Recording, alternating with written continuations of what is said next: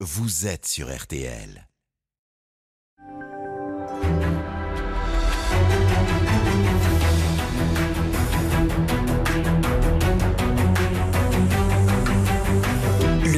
RTL Le Figaro LCI. Invité aujourd'hui, Christophe Castaner, président du groupe La République En Marche à l'Assemblée nationale. Le débat est dirigé par Benjamin Sportouche. Bonjour à tous, bienvenue dans le grand studio de RTL. Bonjour Christophe Castaner. Bonjour. Merci d'être avec nous aujourd'hui pour ce grand jury. À mes côtés pour vous interroger, Amélie Carwer de TF1 LCI. Bonjour Amélie. Bonjour. Et Guillaume Roquette du Figaro. Bonjour Guillaume. En fin d'émission, nous retrouverons Marie-Pierre Haddad pour Parole des lecteurs. C'est vous qui interpellez directement notre invité. Et nous avons une pensée toute particulière aujourd'hui pour Étienne Moujotte, qui fut euh, successivement, vous le savez, patron de TF1 puis du Figaro, et qui fut un pilier de cette émission. De cette émission. Pensez à lui et à sa famille. Alors Christophe Castaner, pour ceux qui l'auraient oublié, vous venez du Parti socialiste. Vous avez été l'un de ses élus à l'Assemblée nationale. En avril 2019, vous disiez Je garde mon âme à gauche. Êtes-vous toujours de gauche, Christophe Castaner? Je crois que la gauche et la droite sont euh, des pensées, des philosophies qui existent dans ce pays. Et je viens de cette famille et je pense être toujours dans cette philosophie-là.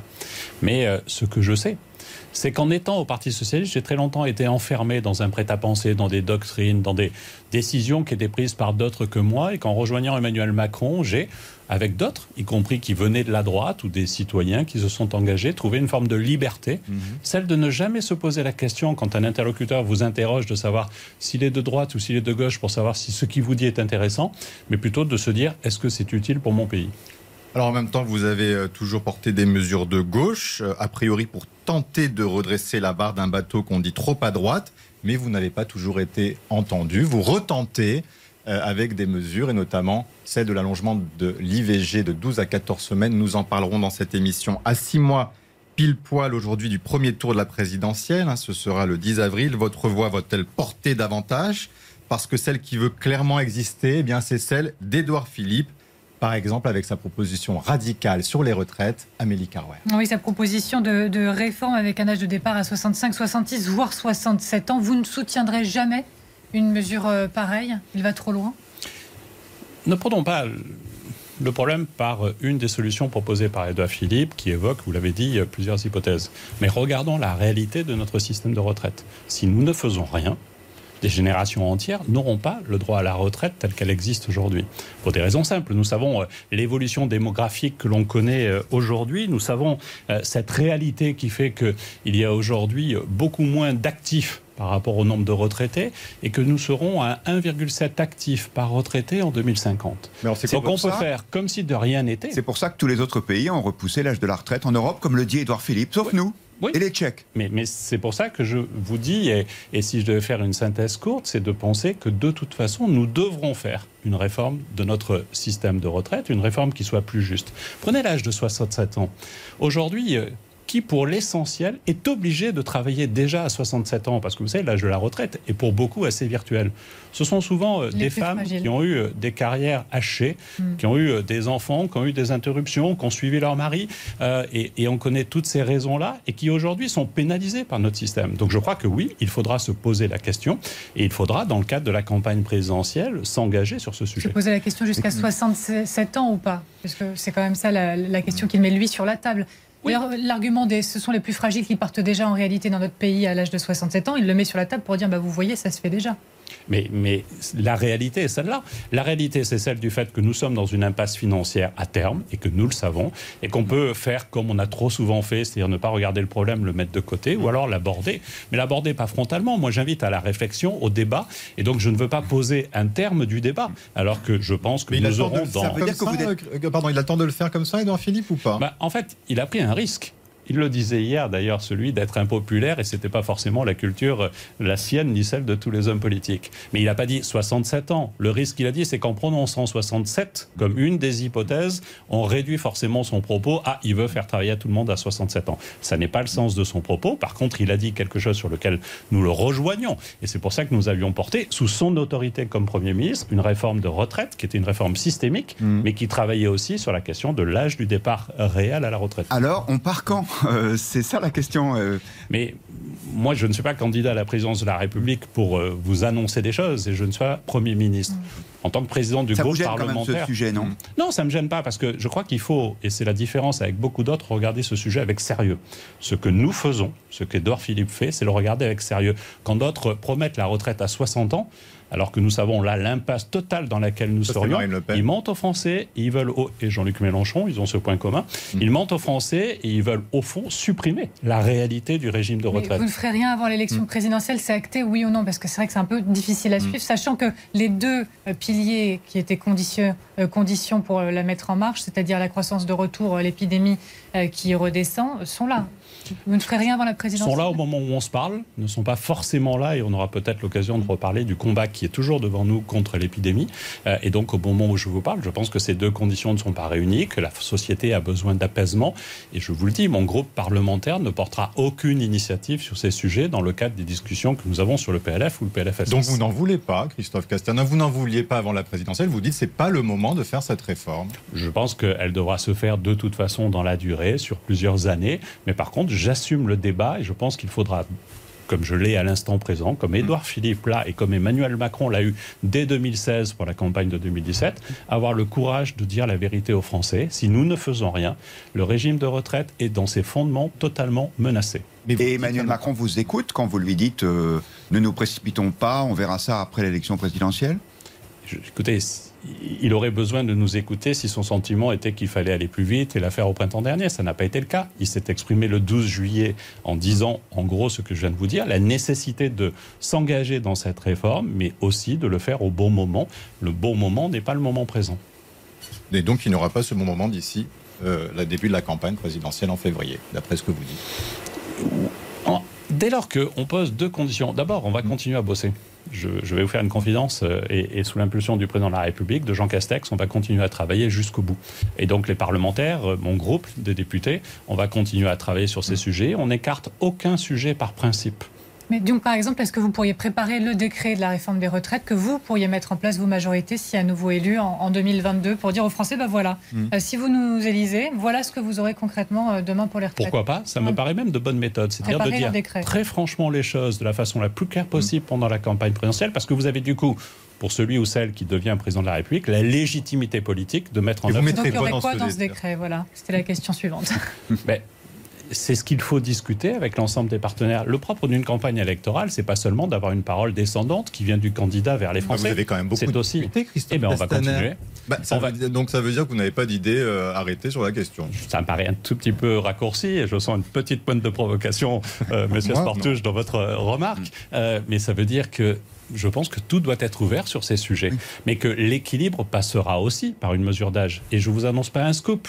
Nous avons porté, nous, majorité présidentielle, au sein de l'hémicycle, un texte de loi qui a été interrompu dans son cheminement par la crise sanitaire, dans lequel nous portions une mesure d'âge pour aller justement vers cet âge réel pour celles et ceux qui en sont exclus. Euh, et j'évoquais ces femmes, notamment, mais il y a 25% de cadres aussi qui sont obligés d'aller jusqu'à 67 ans aujourd'hui. Mais c'était un âge pivot, on s'en souvient, ça, ça avait déclenché euh, la colère des syndicats. Donc est-ce que pour vous c'est toujours le cas? Il faut mettre sur la table cet âge pivot et cette retraite minimum à 64 ans. Ça me paraît d'évidence. Nous l'avons fait. Et d'ailleurs, les syndicats s'étaient mobilisés, des manifestations avaient eu lieu. J'étais ministre de l'Intérieur, j'ai accompagné, géré avec les forces de sécurité intérieure ces manifestations et le Parlement a tenu bon. Et mon groupe a voté en faveur de cette réforme-là. Alors sur votre proposition d'Edouard Philippe, Oui, dans les préoccupations d'Edouard Philippe, il y a donc le, le report de l'âge de la retraite. Il y a aussi euh, l'inquiétude concernant la dette. On danse sur un volcan, euh, a dit l'ancien Premier ministre. Est-ce que vous partagez cette inquiétude? Alors, je vais répondre aux questions d'inquiétude, mais commençons par les points de dynamique positive. C'est vrai qu'il les a pas beaucoup mis en avant total. hier, euh, Edouard Philippe, peut-être Ah insuffisamment. si, non, non, mais je crois Ah que bon l'engagement total d'Edouard Philippe et de celles et ceux qui l'accompagnent pour contribuer à la réélection d'Emmanuel Macron est quand même, je crois, un message fort. Et donc je sais qu'on peut parler de ce qu'il a dit et qu'on va en parler, mais je me fais aussi en fait, plaisir à rappeler cela. Et ne négligeons pas aussi le fait qu'ils viennent pour renforcer le socle de la majorité présidentielle et cette volonté d'élargissement sur laquelle Emmanuel Macron a été élu en 2017, c'est quelque chose que nous voulons poursuivre. Mais je ne vais pas évacuer la question. La question de la dette est une question fondamentale. Personne ne le nie. Il n'y a pas, et je reprends l'expression euh, qui a été utilisée, euh, d'argent magique.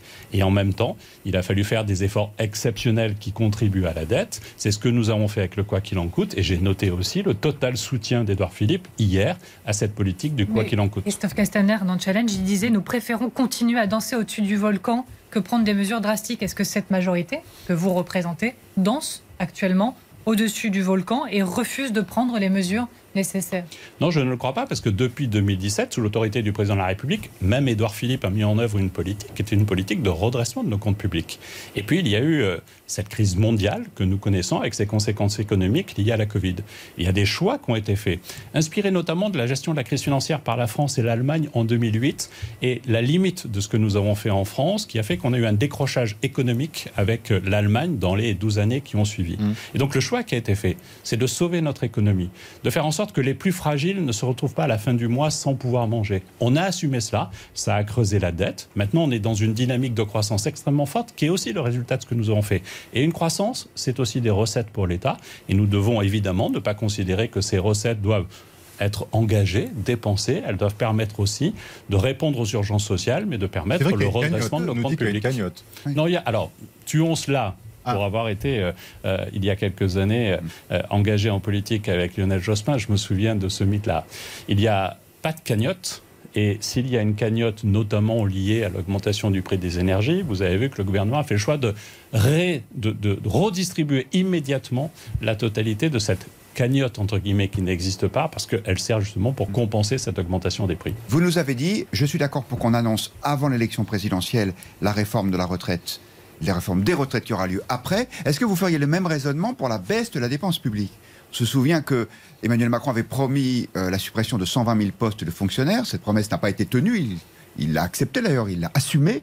Est-ce que vous pensez que pour la campagne d'Emmanuel Macron, il faut dire bon bah ok, là euh, on a un niveau de dépenses publiques excessif. Voilà les dépenses qu'on va faire, les, les, pardon, les économies qu'on va faire dans le prochain quinquennat.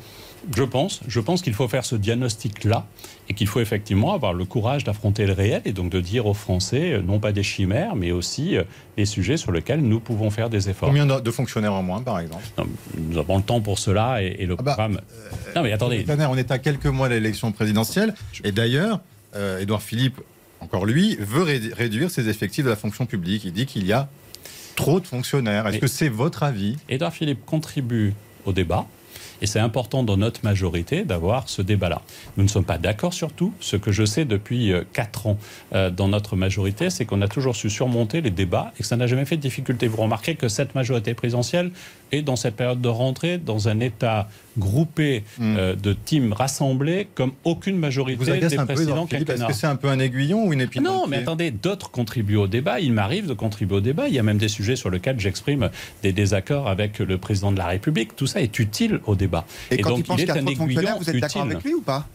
Ben, ce que l'on peut noter, c'est ce qu'il a indiqué, notamment ce sentiment, notamment dans le monde rural que je connais bien, qu'il y a moins de services publics alors qu'il n'y a plus de services publics. Et quand on observe bien, le nombre de fonctionnaires n'a cessé d'augmenter. Pas les fonctionnaires d'État, mais les collectivités locales, les mairies, les communautés de communes, les départements, les régions.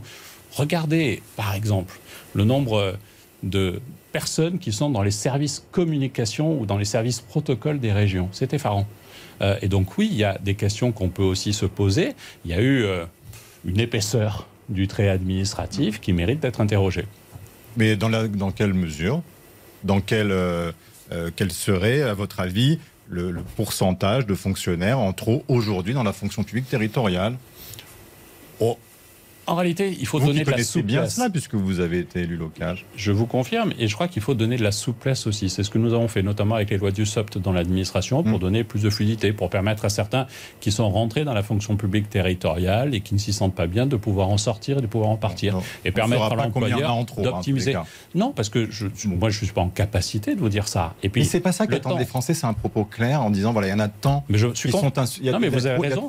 je suis convaincu. Si je pense qu'il y en a trop, voilà combien. Mais Monsieur Sportou, je suis convaincu qu'ils l'attendent de ceux qui seront candidats à la présidence de la République. Mais vous serez derrière le président de la République. Vous imaginez que vous allez lui dire, mais attendons. Vous, parti majoritaire, voilà ce qu'on pense qu'il faut faire. Mais vous allez un peu trop vite. D'abord, euh, nous verrons si Emmanuel Macron est candidat. Vous avez un doute? Nous verrons vous avez un doute, je suis derrière. Moi, j'ai aucun doute sur le fait de souhaiter qu'il soit candidat. Mais vous avez un doute qu'il soit candidat, très franchement Oh, très franchement, je n'ai aucune certitude sur ce sujet parce qu'à aucun moment dans mes échanges, et pourtant réguliers, nous parlons de sa candidature à la C'est un peu la langue de bois, ça. Non, euh, bah, je ne peux pas être plus clair. La langue de bois, c'est quand on essaye d'être, de pas dire des choses. Bah je non, vous mais- dis, à aucun moment, Mais qu'est-ce qui pourrait nous faire parlons de sa déclaration à la candidature. Qu'est-ce qui pourrait le faire hésiter? Bon, Lui-même avait euh, abordé sa capacité, euh, il l'a dit y compris publiquement, sa capacité à sentir qu'il serait empêché de mener ou de poursuivre une politique de transformation. Mais vous savez, on est dans un moment particulier pour un président candidat. Il doit être élu à la fois sur son bilan et qu'il doit assumer. Et nous sommes aujourd'hui, c'est pour ça que nous ne sommes pas dans le même tempo, dans le temps du bilan. Le chef des députés, c'est celui qui doit, avec les députés, sur le terrain, assumer de défendre notre bilan, dont on peut être fier. Et si Alors. vous voulez, on peut en parler. Mais il doit aussi être un candidat qui porte certaines ruptures dans euh, la poursuite s'il était candidat. Alors quand Et donc il les quand- assumera. Du coup, quand pour cette candidature, si on va jusqu'au bout du questionnement, est-ce qu'il faut une candidature euh, dès décembre ou euh, plus tardive février? Bah, vous voyez, la difficulté, c'est que nous sommes en octobre et déjà nous parlons de son éventuelle candidature. Et donc, s'il est candidat trop tôt, on dira non, mais alors il est plus président de la République. Et donc, si on était sûr que les problèmes de notre pays s'arrêtaient et qu'on n'ait pas besoin d'un président de la République totalement tourné vers l'action pour diriger euh, et présider notre pays, ce serait assez facile qu'il soit candidat. Mais je sais que les problèmes vont continuer. Donc il n'a pas vocation à être candidat immédiatement parce qu'il a vocation à être président de la République le plus longtemps possible et jusqu'au bout. Est-ce qu'il lui faut un horizon, euh, puisque c'est le nom du euh, nouveau parti d'Édouard Philippe Il nous faut un horizon, il nous faut des horizons, il faut pour la France des horizons. Moi, je crois que l'horizon, c'est regarder vers l'avant, et c'est toujours mieux de regarder vers l'avant plutôt que de regarder vers son nombril, comme le font euh, de trop nombreux partis politiques dans notre le- pays aujourd'hui. Est-ce que le pays, même la majorité, euh, avait besoin d'un nouveau parti? Est-ce que c'était c'était vraiment nécessaire? Je pense qu'il y a une utilité. Quand on...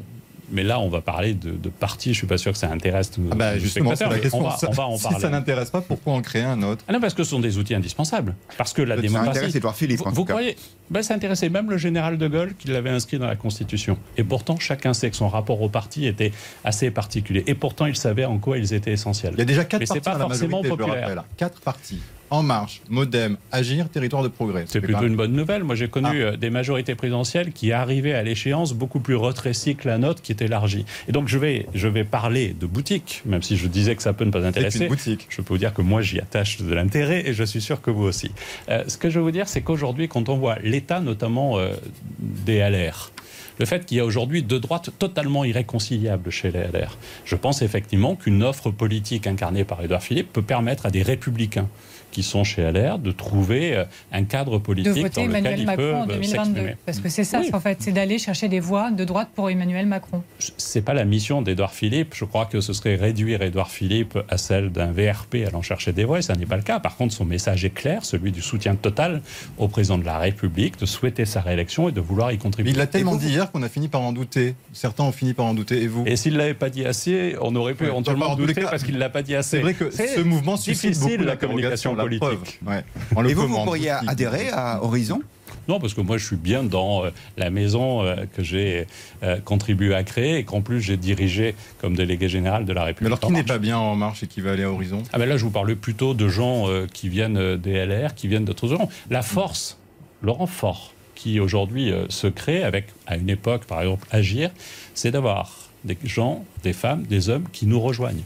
L'objectif n'est pas que des gens qui sont dans notre écosystème politique en soutien d'Emmanuel Macron partent dans des écuries. Ça, ça n'a aucun gain. Ce qui compte, c'est l'addition.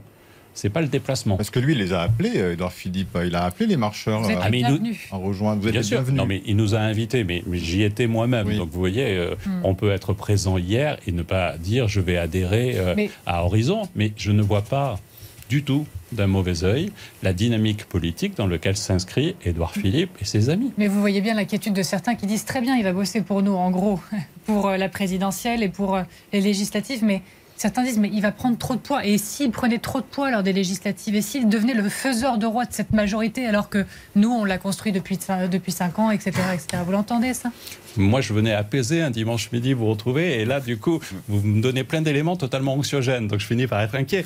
Mais plus sérieusement, euh, qu'Edouard contribue à la majorité présidentielle. Il l'a fait, il l'a dirigé pour la majorité parlementaire pendant trois ans, est une bonne chose. Moi, ce que je sais, c'est que mes députés, ceux de mon groupe, ceux du Modem, ceux d'Agir qui sont avec nous, ont cheminé, ont affronté euh, les pires crises aux côtés de l'exécutif. Et ils ont toujours tenu, ils ont tenu bon. Et donc pour moi, ils sont naturellement les meilleurs candidats. Alors, est-ce que du coup, euh, vous, avez quand même, vous allez quand même réserver des circonscriptions aux membres du parti Horizon si euh, Édouard Philippe vous demande de, lui garder des places? Mais vous posez bien la question. Si Édouard Philippe nous le demande, ben on en parlera. Pour l'instant, à aucun moment, et j'ai passé 20 minutes avec Édouard Philippe après son intervention d'hier matin, euh, encore hier, et j'échange régulièrement avec lui, à aucun moment, Édouard Philippe n'est rentré dans cette discussion de boutique. Euh, et donc, je ne voudrais pas lui, il le fait dans le journal du dimanche ce matin, Christophe Castaner. Il dit clairement qu'il n'est pas là pour faire un club euh, de réflexion. Il dit ah, oui, il est là pour faire un parti, politique. Avec, avec des candidats. Non, mais euh, il dit pas euh, je veux remplacer les députés de la République en marche, du Modem et d'Agir. Ne lui faisons pas dire des hmm. choses qu'il ne dit pas. Ensuite, il veut peser dans le débat politique. Mais Et entre nous, s'il devait créer un parti politique pour ne pas peser, je pense qu'il faudrait qu'on passe du temps à lui expliquer ce qu'est un parti politique. Et je pense qu'il a une certaine expérience sur ce sujet. Mais à votre connaissance, il y a déjà des députés en marche aujourd'hui dans votre groupe hmm. qui, qui appartiennent à Horizon ou qui ont dit qu'ils allaient euh, adhérer à ce parti? Il y avait euh, une quinzaine de députés qui, euh, hier, euh, étaient présents de mon groupe aux côtés d'Edouard Philippe. Il y en a d'autres qui n'étaient pas présents et qui voient d'un bon oeil aussi la démarche. Je ne sais pas s'ils souhaitent adhérer à, ce mouvement politique. Mais moi, de toute façon, je sais qu'il n'y a pas d'interdiction d'adhésion. Alors, on en vient aussi aux sujets qui vont animer cette campagne présidentielle, et notamment le pouvoir d'achat. C'est la priorité des Français dans notre dernier baromètre. Vous parliez à l'instant euh, d'une cagnotte, même si vous ne voulez pas l'appeler comme ça, mais de fait, il y a des rentrées fiscales. À quoi peuvent-elles servir? Question d'Amélie Mais pourquoi ne pas avoir donné un coup de pouce au SMIC encore et encore? Et est-ce qu'il ne faudrait pas le faire hein, la prochaine fois? C'est en janvier, c'est ça? Qu'un nouveau coup de pouce euh, est envisagé? Ben, C'est possible en tout cas. D'un côté, on parle de cagnotte. Je disais qu'il n'y en a pas assez de l'argent public. De l'autre, vous me parlez du SMIC. Et ça, c'est de l'argent privé, c'est les entreprises. Depuis le début de ce quinquennat, on s'est battu sur une chose renforcer l'attractivité du pays. Aujourd'hui, la France est parmi les pays de l'OCDE le premier pays attractif, notamment pour les investisseurs étrangers. Derrière, c'est l'emploi c'est des salaires. Ce sont des femmes et des hommes qui trouvent un emploi. On a pris, et c'était les premières mesures, et vous vous souvenez des mobilisations dans la rue contre les ordonnances travail, parce que c'était nécessaire aussi pour donner plus de liberté et aller vers le travail. On a assumé ces mesures, tout comme on assume, et c'est ces jours-ci, et ça va se poursuivre d'ici la fin de l'année, la réforme de l'allocation chômage. On pourra en parler si vous le souhaitez. Renforcer l'attractivité, c'est pas dire aux entreprises, pas dire au boulanger où j'ai acheté mon pain euh, ce matin, bonne nouvelle, tu vas augmenter les salaires de tes collaborateurs, euh, et puis tu n'auras pas d'aide de l'État sur ce sujet, donc tu devras augmenter le prix de la baguette. C'est ça la réalité. Qu'est-ce qu'on a fait? On a décidé d'augmenter significativement les bas salaires mais par un engagement de l'État. Une personne au SMIC aujourd'hui connaît depuis le début de son quinquennat une augmentation de l'ordre de 170 euros net par mois. Et les par Français n'ont pas ce sentiment. Ils ont au contraire ah. d'avoir perdu. C'est juste un sentiment comme le fut l'insécurité au début des années 2000 Non, deux choses. D'abord, j'insiste, 170 euros quand vous êtes au SMIC, hmm. c'est significatif comme augmentation. Par contre, nous avons fait le choix que ce ne soit pas la charge de la boulangère dont je parlais tout à l'heure ou de l'entreprise. Mais cette augmentation-là, c'était avant l'augmentation des prix de l'énergie, non?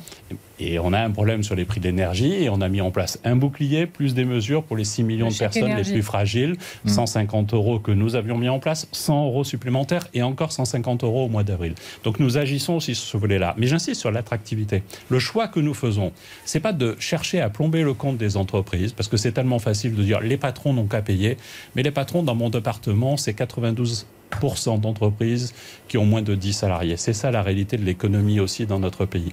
Et donc, on peut dire, on va augmenter le SMIC et on se fiche totalement des conséquences. Non, on a fait des choix. Augmenter les salaires, les plus bas salaires, par des revenus complémentaires. Et vous avez raison sur un sujet. Il n'y a pas cette conscience-là de toute façon, on ne gagne jamais le combat sur le pouvoir d'achat. Toutes les études montrent que le pouvoir d'achat a augmenté depuis le début du quinquennat de façon très significative. Vous avez seulement 8% des Français, sondage qui est paru dans les échos euh, il y a quelques jours, qui pensent que... Mais, Mais sauf, Christophe Cassin, si vous mettez en place une réforme très euh, simple, qui est celle du chèque consommation, ça va parler aux Français. Vous l'avez fait sur le chèque énergie. Euh, à la fin de l'année 2020, le président de la République évoquait même ce chèque alimentaire pour aider les plus précaires à se nourrir avec des produits biologiques et locaux. Pourquoi? Ne pas faire un chèque consommation. Sachant que les prix commencent à augmenter dans les rayons de supermarché, là. Oui, bien sûr. Mais et on a une petite inflation qui est liée à des augmentations bah, de. Est-ce que vous êtes favorable à cette consommation que défendait le plan de la République? Moi, j'essaie d'être cohérent. Au début de notre émission, vous m'avez interrogé sur la dégradation des comptes publics. Et je vous dis c'était important. Si un quart d'heure après, on décide de dire, bon, on va faire des mesures à 1 milliard, 2 milliards, vous avez dit 3 milliards, vous avez, milliards. Ce mot ne vous plaît pas, mais cagnotte. Oui, il y a 8 à 9 milliards d'euros qui vont rentrer en plus dans les caisses de l'État. Oui ou non, eh ben, Dès mardi, on va les investir massivement. On va les investir massivement dans l'avenir. Le président de la République. ne pas maintenant? Est-ce que c'est est -ce les Français ce qu'ils voient, c'est quand même leur pouvoir d'achat immédiat ah C'est le plan 2030. Vous nous parlez du plan de relance d'ici 2030. Mais là, il y a un problème de fin de mois pour certaines, certains Français qui nous regardent. Pourquoi pas un chèque consommation mais, grâce à la cagnotte? Est-ce que vous trouvez que investir sur l'avenir de notre pays, sur le redressement, sur le retour de notre industrie dans le pays, c'est pas aussi s'intéresser au pouvoir d'achat des Français? Moi, je crois que oui se réapproprier notre souveraineté, c'est majeur. Et donc ces 15 milliards qui seront annoncés euh, mardi ont vocation à être très vite dans notre économie locale. Et donc 15 milliards, aussi 15 milliards Oui, c'est le plan, le plan de France 2030 hmm. euh, d'investissement qui seront annoncés. Et donc c'est significatif, c'est aussi cela. Et ensuite, il faut aussi des mesures comme par exemple euh, ce que nous avons fait sur les plus bas salaires, comme ce que nous avons fait. Vous savez, le chèque énergie et les 100 euros, c'est 600 euh, millions d'euros qui sont mis sur la table. Et nous le savons. Le bouclier, euh, sur le gaz et l'électricité. C'est plusieurs mm. milliards d'euros et nous le savons. Mais pourquoi vous ne vous, laissez pas la TVA par exemple, sur l'énergie comme le demande comme le demande Anne Hidalgo ou Marine Le Pen Est-ce que des associations de consommateurs comme l'a fait l'Espagne Parce que par exemple, ça n'aurait strictement aucun effet sur le gaz. La vraie difficulté. alors, ça, on aurait sur l'électricité, ça n'aurait oui, sur parce que, sur ben oui, parce que la structure du prix n'est pas la même. Euh, mais là, on, taxe, on fait une taxe sur les taxes. Et, donc, ce que je vais vous annoncer, par exemple, c'est que le Premier ministre a annoncé un bouclier fiscal pour gérer ce qu'on appelle une bosse dans la variation du prix. Nous présenterons dans quelques jours un, un, amendement au Parlement pour anticiper le risque que si la bosse ne redescendait pas, nous puissions bloquer le système pour empêcher une nouvelle augmentation du prix. Et donc nous sommes très... Dites-nous, expliquez-nous pour ne pas trop... Le Premier ministre a tenté d'être clair en disant qu'il anticipait l'augmentation mm. des prix et qu'ensuite on devait avoir une, bosse du prix, une baisse du prix, notamment du gaz, et qu'en amortissant ça dans la durée, ça permettait de mettre en place un bouclier tarifaire. On peut imaginer que finalement, les économistes, les spécialistes puissent se tromper et que la redescente du prix ne soit pas au rendez-vous. Ben, nous, parlementaires, nous allons prévoir un amendement qui fait en sorte que s'il n'y avait pas de redescente, de toute façon, le bouclier permette d'empêcher toute augmentation. Ça veut dire qu'on empêche les fournisseurs d'énergie, de gaz mmh. euh, ou d'autres d'augmenter leur prix. On leur interdit. Mais vous savez, prenons un tout petit peu de hauteur. Le vrai sujet aujourd'hui, est-ce que c'est celui du prix du gaz? Moi, je ne crois pas. Le vrai sujet, c'est celui de l'autonomie énergétique de notre pays. Le vrai sujet, c'est la décarbonation bah, de notre pour pays. Les Alors, pour les Français, c'est le problème, c'est le arrive et ah ben, oui le non. prix de l'énergie. Parce que vous savez, aujourd'hui, les problèmes techniques qu'on connaît avec la Norvège ou avec la Russie sur le gaz, si demain, ces pays décidaient de ne plus fournir le gaz pour notre pays et pour l'Europe, on ferait quoi? Je pense que les Français seraient les premiers à s'en préoccuper aussi. Et donc moi, je pense que on peut raisonner à court terme, et je réponds à vos questions et vous m'interrogez sur la fin de mois, et c'est majeur. Oui, parce que là, vous nous parlez de la fin.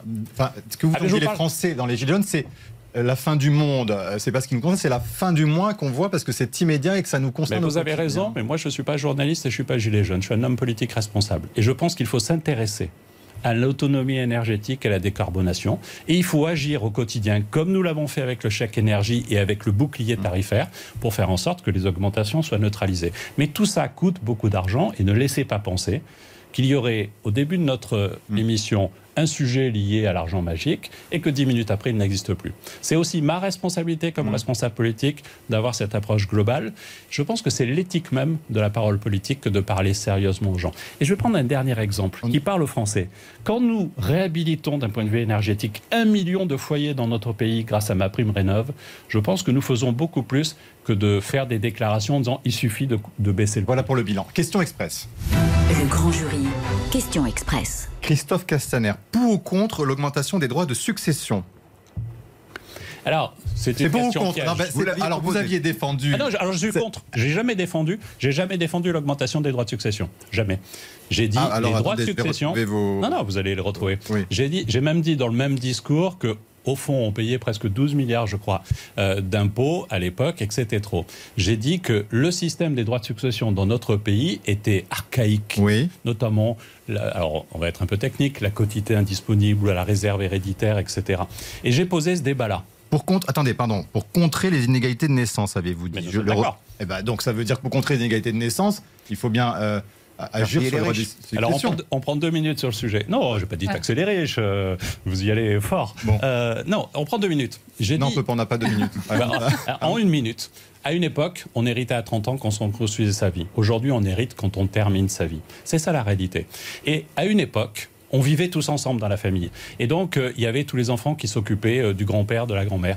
Aujourd'hui, vous vous rendez compte qu'on est dans un système où le grand-père et la grand-mère peut très bien ne plus jamais avoir vu depuis 15 ans son fils et sa fille qui s'occupait de lui tout le temps ou inversement.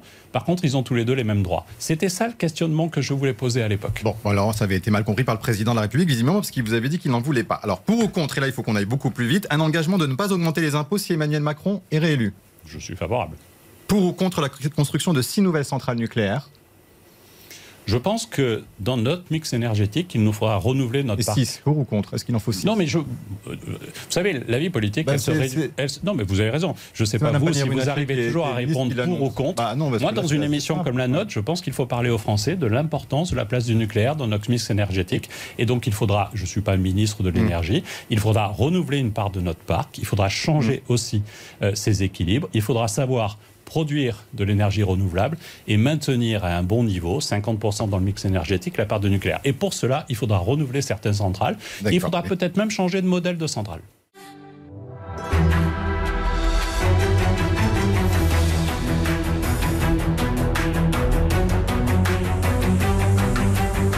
Suite du grand jury RTL Le Figaro LCI.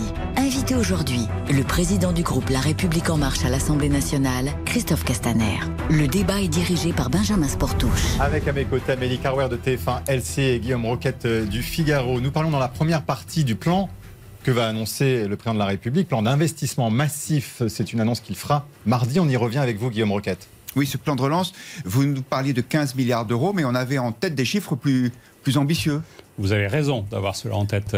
En fait, c'est une enveloppe de 30 à 50 milliards, les 15 milliards étant déjà ce que nous avions mobilisé dans le projet de loi de finances Mmh. rectificative. Et donc, c'est vraiment la volonté de préparer la France à l'avenir. Alors, il y a Sur les quoi questions notamment. Alors, je ne sais pas. Et donc, j'ai l'honnêteté Mmh. de vous le dire. Le président de la République se prononcera euh, mardi. Il est très Mais secret, je le sais. président de la République, quand il concocte des plans comme ça. Il vous consulte pas, Christophe Castaner, vous, le patron du groupe majoritaire. Alors, on a de nombreuses discussions sur ce sujet, mais les arbitrages finaux, il lui appartient de les rendre. Je ne sais pas s'ils sont rendus aujourd'hui, euh, dimanche. Et après, euh, il est très secret. Surtout, il a l'habitude euh, du monde politique, des journalistes qui veulent toujours que, avant les annonces, on, on pré-annonce et on fasse des pré-pré-annonces. Euh, et donc, du coup, il les présentera avec de grandes priorités, notamment ce combat massif que nous devons conduire sur l'enjeu climatique, sur euh, le développement durable, Mais sur sur- la question des énergies dont nous parlions en première partie. Sur de ce mode de fonctionnement, rencontre. ce sont des sommes gigantesques. Hmm. Est-ce que, comme patron des députés, vous trouvez ça normal que ce soit le président de la République qui, dans son bureau, décide de tout et qui après vous dise, ben, ce sera comme ça? Alors d'abord, c'est le président de la République qui décide seul de tout. Il y a eu des échanges, moi avec le Premier ministre, euh, avec le président aussi. Il y a eu des réunions entre ministres, quelquefois présidées par le Premier ministre, quelquefois présidées par le président. Et ensuite, dans notre système, il y a effectivement euh, euh, un exécutif avec au sommet de l'exécutif un Premier ministre et un président de la République. Et des parlementaires qui suivent. Et on est dans le temps de la discussion, mais on n'est pas dans une démocratie parlementaire. On pourrait le regretter. Je ne fais pas partie de ceux qui le regrettent. Je pense que le suffrage Vous universel préférez un direct. régime présidentiel, vous, euh, Oui, dans la clarté du régime Ah bah alors il présidentiel. faut aller jusqu'au bout, non On n'a qu'à enlever le Premier ministre. Si, euh, Mais peut-être que nous aurons l'occasion, je ne veux pas vous annoncer qu'on supprime vous le le Premier ministre, et si Jean Castex nous écoute, je n'ai rien. c'est peut-être lui qui s'est en entendant les Mais- 15 mais- milliards. Mais donc vous dites, Mais- vous- ouais. nous aurons l'occasion de quoi? De poser ce genre de questions Je pense que la question démocratique euh, sera posée aussi dans la campagne présidentielle. Il y a une usure de nos institutions, on l'a bien vu avec certaines crises euh, que nous avons traversées. La mise en cause de toutes les institutions aujourd'hui, il n'y a plus de paroles de sachants qui sont euh, installées. Il en restait, c'était au moins les professionnels de santé. Donc, la dernière année Premier ministre, ce cas. sera plus forcément euh, si nécessaire que ça. Vous, vous dites, on peut en parler, quoi. Ah, moi, ah oui, je pense qu'on peut parler de nos institutions et qu'une campagne présidentielle doit servir à poser aussi ces interrogations. Le décrochage qui existe avec l'opinion publique, avec les électeurs, est un sujet qu'on ne peut pas faire semblant de ne Mais pas quelle voir. proposition vous allez mettre sur la table concrètement là-dessus euh, Moi, je pense qu'il faut vraiment s'interroger sur toutes ces pratiques référendaires au sens large. Euh, la consultation, je crois beaucoup euh, à la convention citoyenne, même si euh, j'ai pu être déçu sur la question de la loi climat et résilience euh, du dernier week-end, où on a vu comment certains membres de la convention pouvaient devenir très militants, entre guillemets, en mettant des notes, vous vous souvenez de cet exercice. Mais je crois que ces moments-là, cette façon-là aussi d'avancer dans la décision sont des moments nécessaires. Plus de référendums, par exemple, parce qu'il y a plein de candidats là qui Mm. proposent beaucoup de référendums, surtout sur l'immigration d'ailleurs. Vous dites, euh, bah, en fait, oui, ils ont raison. Il faut consulter plus souvent les Français. Je pense qu'il faut consulter plus souvent les Donc Français. ils ont raison de mais je pense, des, mais je pense aussi que le courage politique, c'est d'avoir une opinion et de la poser comme telle et de ne pas chercher à se réfugier et surtout de ne pas instrumentaliser le référendum pour alimenter ses propres thèses. Mm. Et c'est là où on voit toute la difficulté de l'exercice.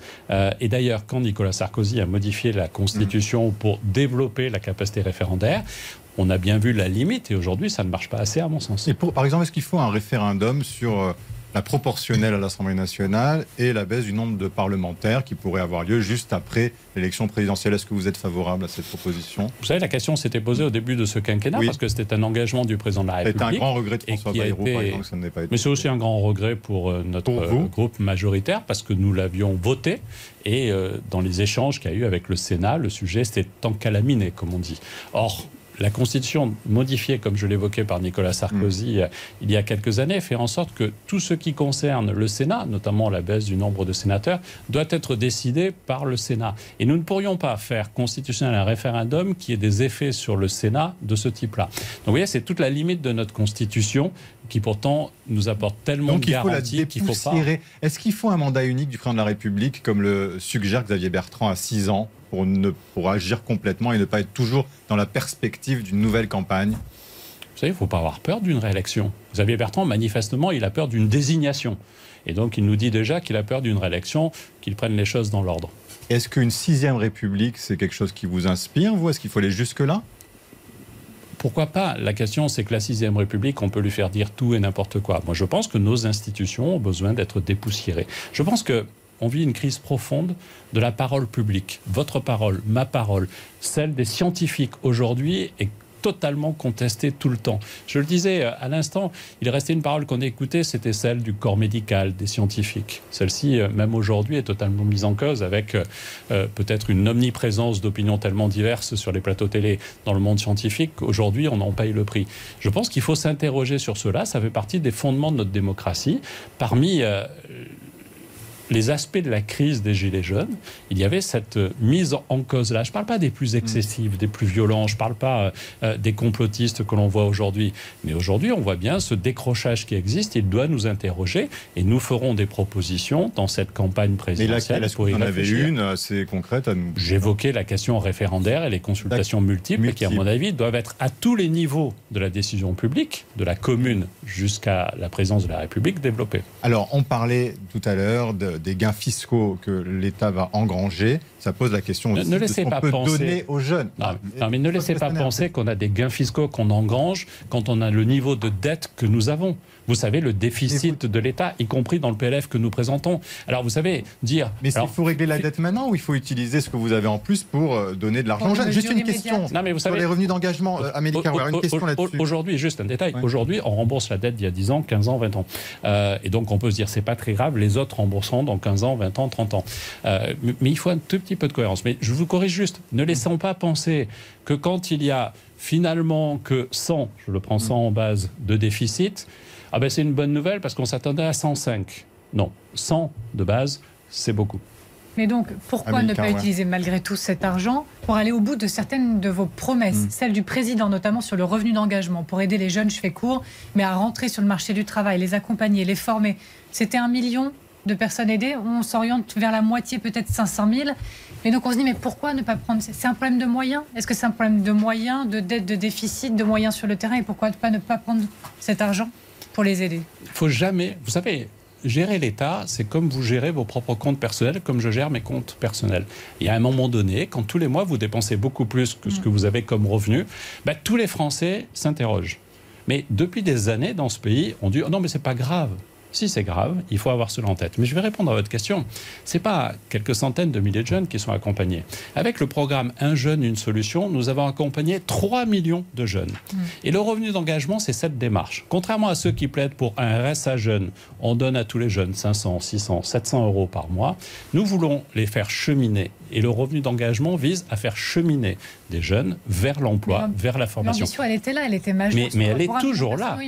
Nous venons de le faire. moins finalement de personnes qui non, d'abord, aucune annonce n'a été faite sur ce sujet, mais regardons le bilan de ces 12 derniers mois. On est vraiment dans notre actualité. 3 millions de jeunes ont été accompagnés sur le chemin de l'emploi, avec un choix politique que j'assume parfaitement. Il y en a combien À l'allocation, je préfère la formation. On, a un taux... Il y en a qui ont trouvé un emploi? Alors ça dépend des dispositifs, mais on a des taux d'emploi qui sont élevés, et en plus on est dans une période où on vient de créer 2 200 000 emplois dans notre pays, et on voit qu'on est dans une dynamique qu'on n'a pas connue depuis 2001. Et donc c'est plutôt une bonne nouvelle. Par contre, ça implique de travailler sur la formation. Et quand on sait, et c'est des mesures qui ont encore été annoncées euh, cette semaine par le Premier ministre et Elisabeth Borne, quand on sait qu'on a 300 000 emplois disponibles immédiatement et qu'il faut accompagner des personnes, notamment par la formation vers ces métiers, ben faisons-le. Le Premier ministre a annoncé, je crois, 1,4 milliard d'euros mobilisés. Et grâce à la bonne gestion euh, et la dynamique positive et aux recettes fiscales que nous avons. 1,4 milliard mobilisés sur la formation, une prime de 1000 euros pour ceux qui font un chemin de conversion. C'est important. Moi, dans ma commune de Fort-Quelquier, j'ai aujourd'hui des restaurants qui ferment parce qu'ils n'arrivent plus à travailler. À côté de là où j'habite, dans mon studio euh, à Paris, j'ai un restaurant qui me disait euh, il y a la queue devant parce que je manque de personnel. Oui, on a des possibilités d'emploi, on a des femmes et des hommes qui peuvent vouloir ces emplois et que nous devons accompagner. C'est pour ça qu'Edouard Philippe vous dit, pour revenir à lui, le revenu d'engagement, ça ne sert à rien parce que c'est l'assistanat et on a besoin aujourd'hui ah, d'emploi. Il ne dit pas ça, Edouard Philippe, parce que le revenu ah. d'engagement, ça n'est pas l'assistanat. C'est justement ce que je vous indique, c'est prendre quelqu'un sur un chemin de formation, notamment vers l'emploi, et l'accompagner, contrairement au RSA qui est demandé par beaucoup, y compris dans mon ancienne famille politique, euh, qui est une allocation systématique euh, aux jeunes parce qu'ils ne travaillent pas et je pense que ça n'est pas la bonne façon de faire. Alors, autre actualité de cette semaine euh, sur lequel nous voudrions vous entendre, Christophe Castaner, c'est le rapport Sauvé, une commission indépendante qui a enquêté sur l'ampleur de la pédocriminalité dans l'Église catholique de France et qui a rendu des conclusions accablantes, évaluant à 216 000 le nombre des enfants et des adolescents victimes de clercs et de religieux depuis 1950. Guillaume Roquette. Oui, il y a donc eu euh, cet euh, engagement de l'Église à changer les choses, et puis il y a aussi eu une polémique euh, sur le secret de la confession, c'est-à-dire l'idée que quand un, catholique se, confesse à un prêtre, eh bien, ça doit rester secret.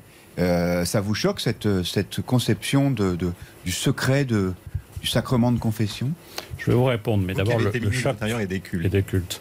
Euh, et, et qu'il y a une culture euh, catholique qui a été euh, à la messe, qui a servi la messe quand j'étais jeune et, et, qui n'a pas été confrontée à ce dont on parle. Mais au moment où on se parle, je pense à ces 216 000 mineurs, à ces 330 000 qui sont concernés par l'ensemble de ceux qui agissent avec une moyenne de 10-11 ans. 10-11 ans qui ont été victimes de cela. Et le rapport Sauvé est accablant le rapport Sauvé, je vais répondre à votre question, euh, invite aussi euh, le monde religieux français et l'Église catholique à s'interroger. Il le dit bien, le problème n'est pas derrière nous. Ce n'est pas une photographie de problème qui n'existe plus. Le rapport Sauvé a la brutalité de dire que le problème était toujours devant nous et qu'il fallait une nécessaire réforme en profondeur. Donc d'abord, c'est ça que j'attends. Puis ensuite, il y a cette polémique qui, à mon avis, n'a pas lieu d'être. Il faut dans ce pays appliquer le droit, rien que le droit. Et dans le droit, y compris depuis un arrêt euh, de la Cour de de 1810. Le secret de la confession fait partie de cela. Ça rentre dans le registre du secret professionnel, comme pour les avocats, comme pour les journalistes. Mais il ne faut pas s'en protéger. Parce que le droit, rien que le droit, c'est aussi l'obligation pour le confesseur de tout faire pour mettre un terme immédiatement à une situation qui lui remonte dans le cadre de la confession. Le droit, rien que le droit, c'est aussi le droit spirituel et l'obligation pour un serviteur de Dieu d'évoquer, au fond, euh, euh, lui-même avec un autre prêtre, avec un autre confesseur, euh, d'avoir cet acte qu'on appelle l'acte de réconciliation, dans lequel il doit parler. Et le confesseur a une obligation, celle d'agir immédiatement, celle de lui demander de se dénoncer, parce que la réparation, et je suis dans le domaine spirituel, mm. fait partie aussi de ses obligations. Donc moi, j'ai toujours veillé, comme ministre des cultes, à ne jamais stigmatiser aucune religion. Je sais que certains ont l'habitude de stigmatiser une religion en particulier. Et là, voudriez regarder cela comme s'il n'y avait pas de problème. Il y a un problème de fond grave. Il y a une responsabilité de l'Église qui doit changer. Et il y a la bonne application aussi des préceptes, des principes spirituels qui obligent celui qui a ce comportement à se dénoncer pour réparer, qui oblige son confesseur à ce prêtre, par exemple, aussi à agir. Et je pense que nous devons, sur ce sujet, poser la question du droit et poser la question de la conscience, mais ça appartient aux religieux et, évidemment aux autorités religieuses. Est-ce que le prêtre qui n'alerte pas, qui ne trouve pas le moyen de mettre fin à ses actes, doit être condamné? Je vous pose la question parce qu'elle a été posée à Éric Dupont-Moretti et sa réponse a été oui, il doit l'être. Cela s'appelle non-empêchement de crime ou de délit. Doit-il être condamné? Il l'a déjà les prêtres ont déjà été condamnés pour ne pas l'avoir fait. Et donc c'est le droit, rien que le droit que j'évoquais, et je partage l'avis d'Éric Dupont-Moretti, parce qu'il doit interrompre l'acte. Il ne doit pas se contenter de dire le secret de la confession m'empêche de faire quoi que ce soit. Non, le secret de la mm. confession peut le conduire à ne pas dénoncer, et le droit prévoit cela, mais dans le secret de la confession, il doit tout faire pour interrompre immédiatement cela. Rappelons les chiffres. 330 000 enfants de 10-11 ans victimes de ces violences insupportables et victimes du silence dans le système de l'Église que nous avons connu. Parce que ça aussi, c'est une douleur. Autre euh, thème dans l'actualité, euh, c'est tout récemment eh bien, euh, la réduction du nombre de visas accordés aux pays du Maghreb, notamment à l'Algérie, au Maroc. Et pour certains, comme Jean-Luc Mélenchon, Christophe Castaner, c'est de la zémorisation de la politique. Qu'est-ce que vous lui répondez? Ça fait partie des excès habituels de Jean-Luc Mélenchon. La réalité, c'est quoi? Il y a deux ans et demi, nous avons mis en place un dispositif à peu près du même ordre. J'ai travaillé avec un certain nombre de pays pour travailler sur ces sujets quand j'étais ministre de l'Intérieur et j'ai utilisé la politique des visas pour euh, faire changer les choses. Là, il y avait des chiffres anormaux notamment au titre des, euh, des laissés-passer consulaires, euh, et donc il est normal que le gouvernement réagisse. Quand j'étais ministre, les deux premiers pays d'origine euh, de la migration et des demandes de statut de réfugié, c'était la Géorgie et l'Albanie. Je me suis rendu sur place et avec la Géorgie, j'ai même dit à la présidente géorgienne, que s'il n'y avait pas d'amélioration du système, je demanderais le rétablissement des visas avec la Géorgie. Mais c'est pas Éric Zemmour qui, est en train d'imposer ces thèmes de campagne. Il y a deux ans et demi, je vous dis que je l'ai fait comme ministre, ah peut-être avec moins de bruit médiatique, et et c'était pas Éric Zemmour. Donc c'est ça la réalité. Et est-ce qu'il est normal que ces pays de départ, du Maghreb, l'Algérie, la Tunisie, le Maroc, réagissent comme ça, euh, convoquent notre ambassadeur, comme si ce qu'on leur demandait était anormal? Non, je ne trouve pas ça normal, mais ensuite la diplomatie a quelques règles qui quelquefois nous échappent, avec euh, quelques mises en scène qui quelquefois nous échappent aussi. Mais une chose est sûre, c'est qu'il faut que ces pays acceptent des règles simples mm. entre nous. Nous ne sommes pas des pays euh, amis avec des relations diplomatiques normales si on a un taux de laissez-passer consulaire aussi faible que le taux de laissez-passer consulaire, c'est ce qui permet à quelqu'un d'être renvoyé dans son pays avec des taux qui sont scandaleusement anormaux. Et le ministre de l'Intérieur a bien fait de réagir. Ensuite, il y a une polémique parce que, c'est pas lui qui a communiqué d'ailleurs, c'est pas Gérald Darmanin sur euh, cela, et il y a une instrumentalisation politique de Jean-Luc Mélenchon, mais ça n'est pas la réalité. Alors, on parle de euh, Zemmour. Il y a eu son déplacement en Corse hier, émaillé de, émaillé de violence américaine. Ouais. Entre pro et anti-Éric Zemmour. La question, c'est de savoir si vous pensez que ça donne le ton de ce que va être la campagne, c'est-à-dire l'émergence de tensions et concrètes et sur le terrain. Et certains disent depuis hier, oui, mais c'est lié à la personne, à la personnalité euh, d'Éric euh, Zemmour. Est-ce que vous partagez euh, cette idée-là? On aurait pu rêver de faire une heure d'émission sans parler d'Éric Zemmour, mais c'est vrai que dans le contexte aujourd'hui, c'est difficile. Mais il faudrait qu'on se fixe des objectifs, comme ça, faire une journée sans Zemmour. Euh, je nous y invite, ce serait peut-être utile. dans Ensuite, la majorité, on pourrait... on parle spontanément avant non, mais, mais moi aussi. son nom. Moi, aussi. Mais, mais du coup, et je vais répondre à votre, à votre question. La question n'est pas la personnalité d'Éric Zemmour, dont je me fiche totalement. La question est ce qu'il dit.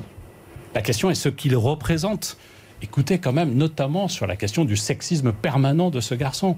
Et je ne renvoie pas de cet homme, euh, je ne renvoie pas seulement à son livre Le Premier siècle, où il disait des choses absolument épouvantables, mais à la réalité euh, de, tout ce qu'il a raconté euh, depuis. Je, lis dans le Suicide français, quand un jeune chauffeur de bus pouvait glisser une main concupiscente sur un charmant fessier féminin. Moi, je suis père de famille. Je suis père de famille et lire ça, laisser penser qu'il y aurait une forme de nostalgie sur ce chauffeur de bus qui peut se permettre ça, c'est insupportable. Moi, je veux dire, je suis père de famille, mes filles, je vais leur dire quelque chose de très simple. La main en question, c'est dans la tronche du chauffeur qu'il faut lui mettre. Et c'est ça aujourd'hui qui fait le mal. Et vous voyez, je suis énervé rien qu'en en parlant parce que je me projette comme père de famille. Je me projette aussi avec les faiblesses qui sont les nôtres dans notre système. On ne peut pas laisser passer ça. Et ce n'est pas le problème de la personne, c'est le problème de ceux qui Mais il ne représente rien politiquement, avez-vous dit En êtes-vous certain aujourd'hui, alors qu'il est entre 10 et 15% dans les sondages? Ma phrase était il ne représente rien politiquement parce qu'il n'est pas candidat à la présidentielle, parce qu'il se cache derrière l'écho médiatique. Ensuite, il est une réalité politique. Hmm. Est-ce que du coup, il serait normal qu'il ait ces 500 signatures? Est-ce que c'est même nécessaire pour la bonne expression démocratique? Parce que ça peut être compliqué pour lui de les avoir, ces signatures de maire, pour pouvoir se présenter. Alors, je ne veux pas vous parler de lui, mais je vous parler de l'offre politique telle qu'elle existe. Ça a toujours été un sujet pour Jean-Marie Le Pen, pour Marine Le Pen, et j'ai toujours pensé que s'ils n'arrivaient pas à avoir ces signatures et s'ils étaient empêchés de concourir, ce serait une, anomalie démocratique. Euh, et donc, je pense la même chose pour des candidats qui aujourd'hui correspondent à, à des présences dans le débat politique. Y compris Éric Zemmour Oui, vous pourriez faire appel du coup à des élus de votre parti pour qu'ils signent pour lui? Non, parce que je ne donnerai pas d'injonction à des élus de mon parti et surtout euh, parce que euh, je ne pousserai jamais quelqu'un à laisser faire le dire euh, de cet homme. Parole aux électeurs. Le grand jury, parole aux électeurs. Bonjour Marie-Pierre Haddad. Bonjour à tous. Bonjour. Christophe Castaner. Alors les députés cette semaine ont débattu à l'Assemblée de la déconjugalisation de l'allocation adulte handicapé. Le but est que le calcul de cette allocation se fasse sur les ressources de la seule personne en situation de handicap et non pas sur les ressources du foyer. Vous, vous y êtes opposé au grand regret de Stéphanie Simon en situation de handicap et elle vous interpelle. Écoutez-la. Bonjour, je suis Simon Stéphanie. J'ai été déclarée il y a 17 ans inapte au travail à cause de mon handicap. Euh, je touchais donc 900 euros d'AAH, d'allocation adulte handicapé. Une assistante sociale euh, depuis qui me suivait euh, il y a 2-3 ans m'a conseillé de divorcer puisque je ne touche plus que 29 euros par mois. pourquoi vous êtes contre cette loi de déconjugalisation de l'AAH 900 euros par mois et maintenant elle ne touche plus que 29 euros. Qu'est-ce que vous lui répondez? Je comprends parfaitement l'humanité de la question telle qu'elle est posée. Ensuite, notre système social en France est fait sur les revenus de la famille. Le RSA, si l'un des deux conjoints euh, ne travaille pas, mais que l'autre gagne 2, 3, 4 000 euros euh, par mois, le conjoint ne bénéficie pas du RSA. Pour la question du handicap, il y a deux aides différentes. Il y a l'allocation adulte handicapé, qui est une aide sociale, mhm. et il y a la prestation compensatrice de handicap qui prend en compte la question du handicap. Sur la première, parce que c'est une aide sociale, nous appliquons, comme pour toutes les aides sociales, l'ensemble du revenu du conjoint. Et au fond, c'est comme ça que l'on construit notre système de solidarité nationale. Vous n'y voyez pas une forme d'injustice? C'est la construction de notre système qui fait que, et je ne connais pas la situation de la dame qui nous interroge, et donc je ne veux surtout pas laisser penser ça, mais s'il y a 5 000 euros dans son, ce qui serait énorme, hein, le revenu médian, je vous le rappelle, est à 1 700 euros dans notre pays, mais s'il y a 1 700 euros, il n'y a pas forcément automatiquement toutes les aides sociales. Mais par contre, on fait des choses, notamment globalement sur la question du handicap. Nous avons augmenté de près de 100 euros par mois pour la totalité des bénéficiaires de la H. Et de la même façon, dans la loi de finances que nous allons adopter dans quelques jours, il y a une augmentation de 130 euros pour entre 120 et 130 000 bénéficiaires de la H. Et donc, ça veut dire que dans ce quinquennal, ils auront eu une augmentation de 230 euros pour une, augmentation qui était, pour une allocation qui était à 800 euros. Parole aux auditeurs. Oui, l'autre question concerne les habitants de Pantin et d'Aubervilliers qui attendent toujours des solutions après l'évacuation des toxicomanes vers la porte de la Villette. Et le maire de Pantin, Bertrand Kern, a aussi une question pour vous. Bonjour Monsieur Castaner, je suis Bertrand Kern, maire de Pantin. Il y a un peu plus de deux semaines, votre successeur au ministère de l'Intérieur a déplacé plus d'une centaine de consommateurs de crack aux portes de Pantin et d'Aubervilliers. Alors ma question est simple. Nous avons demandé avec la maire d'Aubervilliers un rendez-vous au Premier ministre afin que des solutions médicales et sociales soient trouvées pour ces consommateurs de drogue. Nous n'avons eu aucune réponse. Est-ce que vous trouvez cela normal? Christophe Castaner. Vous allez le relayer D'abord, je vais le relayer et je vais vous dire ce que moi j'ai pratiqué, notamment ce qu'on appelait à l'époque la colline du crack à Paris, où nous avons euh, écarté euh, près euh, de 1000 personnes à l'époque, mais en lien avec le ministère de la Santé et des Solidarités, la possibilité d'avoir des centres d'accueil, des places d'accueil et d'avoir organisé cela. Je pense que c'est indispensable et c'est ce à quoi je sais Gérald Darmanin travaille. Voilà que Bertrand Kern vous pose. Est-ce que Gérald Darmanin doit les recevoir et les aider à trouver une solution? Mais je sais que le ministère de l'Intérieur a a, déjà pris des initiatives. Il y a eu des réunions jeudi dernier avec la mairie de Paris. Et évidemment qu'il faut trouver très vite des solutions. C'est un fléau, euh, la question du crack. Euh, mais il faut faire en sorte que des solutions soient trouvées rapidement sur cette situation. Et je comprends parfaitement le maire de Pantin. Et très rapidement, oui. sur le sexisme, justement. Oui, alors ça a agité les réseaux sociaux. Euh, le député Les Républicains Julien Aubert a appelé la ministre de la Transition écologique Barbara Pompili Madame le ministre. En réponse, elle l'a appelé Monsieur la rapporteur. Ça a beaucoup dérangé. Vous, vous préférez dire quoi Madame le ministre Madame la ministre? Quel est votre avis? Ah, Moi, je pense qu'il faut féminiser toutes les professions. Parce que justement, c'est une forme de sexisme de considérer que. Et vous remarquez que c'est toujours pour euh, les fonctions les plus haut de gamme que le masculin l'emporte. Eh bien non. Et la provocation, mais qui date de plusieurs années d'ailleurs, de Julien Aubert, mérite effectivement une petite claque. Et ce serait bien aussi qu'il y ait une femme présidente du groupe La République En Marche un jour? Mais, mais c'est le propre même des élections. J'avais plusieurs candidates qui étaient candidates contre moi à l'époque, et c'est parfaitement légitime. J'ai été élu, excusez-moi. Bien, peut-être que ce sera la prochaine fois. Merci Christophe Castaner, merci à tous de nous avoir suivis. Très belle semaine, à la semaine prochaine.